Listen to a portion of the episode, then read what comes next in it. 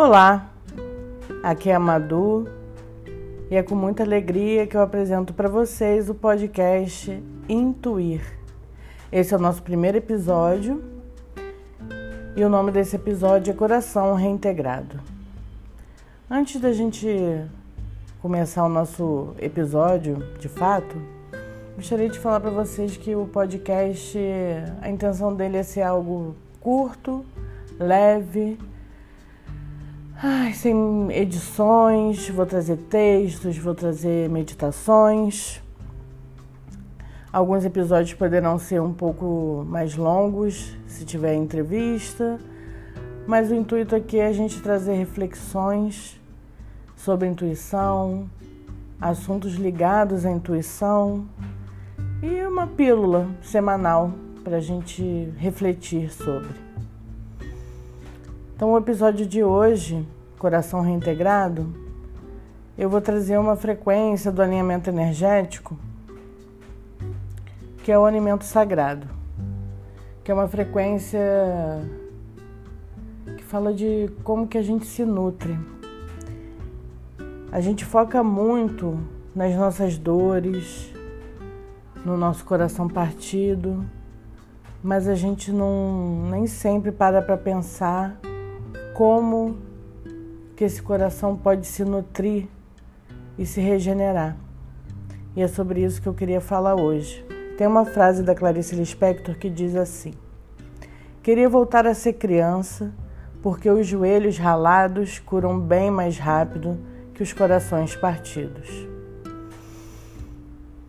E sim, e se a gente olhasse com o olhar da criança, né? E ver que o nosso coração tem essa capacidade de se regenerar tanto quanto os nossos joelhos ralados, talvez a gente focasse mais em seguir em frente. E é sobre isso que a gente vai falar um pouquinho hoje, como que a gente pode seguir em frente, mesmo com o coração partido, de que forma ele pode se regenerar. E aí Alimento Sagrado pergunta, né? Que tem nutrido você? O que tem nutrido a sua alma. O que você fala te nutre, o que você ouve te nutre.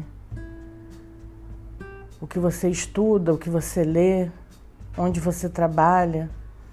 Então, tudo isso acaba contando no final das contas para que a gente possa se regenerar sem ficar com medo de gostar de alguém ou de confiar em alguém, seja quem for, seja por uma amizade, seja num trabalho, seja num amor. Então, de que forma a gente pode se nutrir da melhor maneira?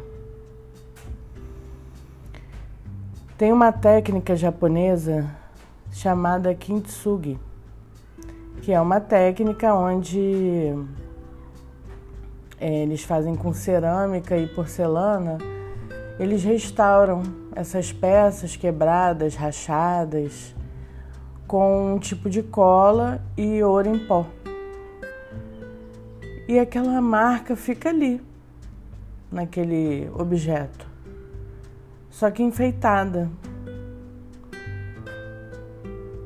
Um, e, e tem uma beleza naquilo ali, de olhar para aquilo ali.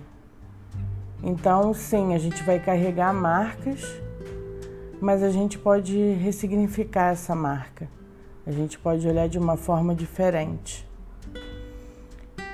Então, essa é a reflexão que eu queria trazer para vocês hoje. E vou terminar com um pequeno texto da Sofia de Mello Brenner Anderson, que diz assim: Apesar das ruínas e da morte, onde sempre acabou cada ilusão, a força dos meus sonhos é tão forte que tudo que renasce é exaltação e nunca as minhas mãos ficam vazias. E é isso, gente. Muito obrigada. Toda sexta-feira a gente vai estar aqui. Esse texto é do livro de Caderno de Poesia da Maria Bethânia, é um livro lindo. Então sempre vou trazer indicação de livro também para vocês, do que eu tô lendo.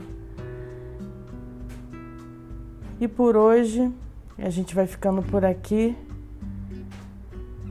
E lembre-se sempre de se nutrir da melhor maneira que você puder, não só na sua alimentação e na sua hidratação, mas também na forma como você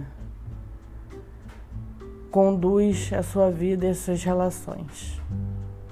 Um beijo e até sexta que vem.